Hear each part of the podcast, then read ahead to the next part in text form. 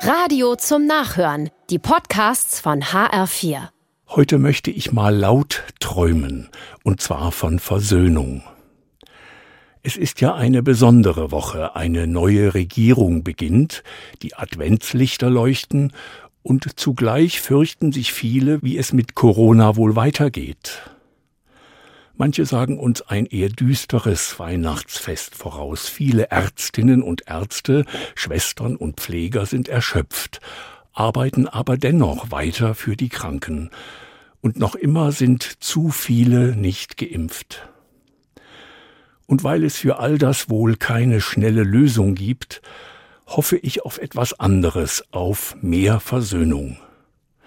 Die neuen Ministerinnen und Minister sollen alle ihren Teil dazu beitragen, aber auch jede und jeder von uns. Wir müssen deswegen nicht alle einer Meinung sein, aber wir sollten uns achten, zumindest nicht länger übereinander schimpfen.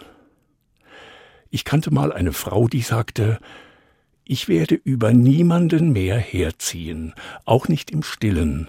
Seitdem geht es mir selber besser. Davon träume ich, dass wir einander achten.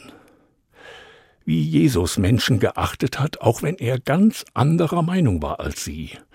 Missachten und einander beschimpfen bringen uns tatsächlich in Teufels Küche, nämlich in einen Dauerstreit und Dauerlärm.